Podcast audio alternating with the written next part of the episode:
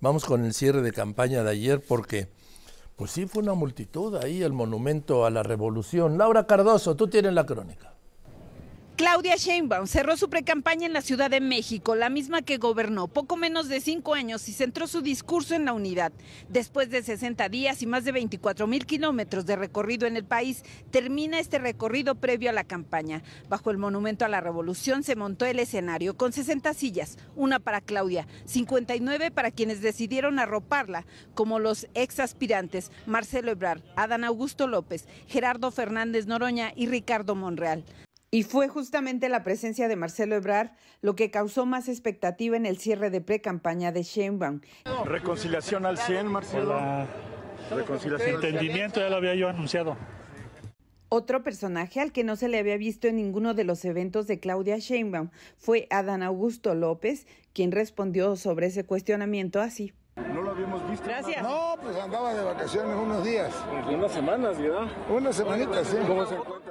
Tal vez por este respaldo, dijo que la coalición Sigamos Haciendo Historia llega a estas alturas del proceso electoral unida, fuerte y victoriosa.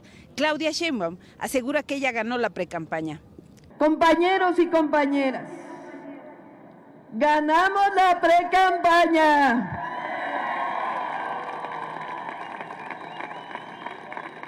La distancia entre nosotros y el segundo lugar es en el peor de los escenarios 20 puntos de diferencia. Claudia Sheinbaum insistió en que la cuarta transformación tiene como base el humanismo, la defensa de la justicia y los derechos universales. No creo exagerar al decir que somos el movimiento social y político más fuerte de todo el planeta. Que sabemos que la unidad se da en la lucha, en las acciones, en las definiciones, en nuestra democracia interna, en los principios y que la unidad es con el pueblo y para la transformación. ¡Que viva la unidad de nuestro movimiento! Claudia Sheinbaum aprovechó el templete del último día de precampaña e hizo una lista de compromisos en materia de salud, educación, medio ambiente, economía, seguridad y anticorrupción. Dijo que es una mujer que encabeza un proyecto humanista en el que caben todos, empresarios, clases medias, oficios, religiones y libres pensadores, pero eso sí, sin traicionar al pueblo, y está lista para el triunfo el 2 de junio.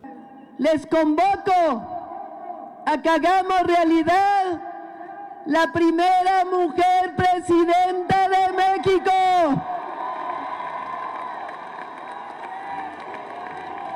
Estoy lista para caminar con ustedes, con el pueblo de México, con esta gran mayoría que hemos ido construyendo y que gobierna para todos y para todas, con humildad, con honestidad, con humanismo.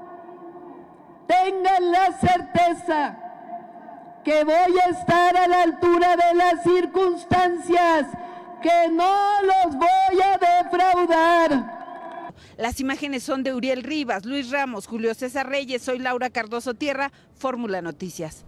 Gracias, gracias.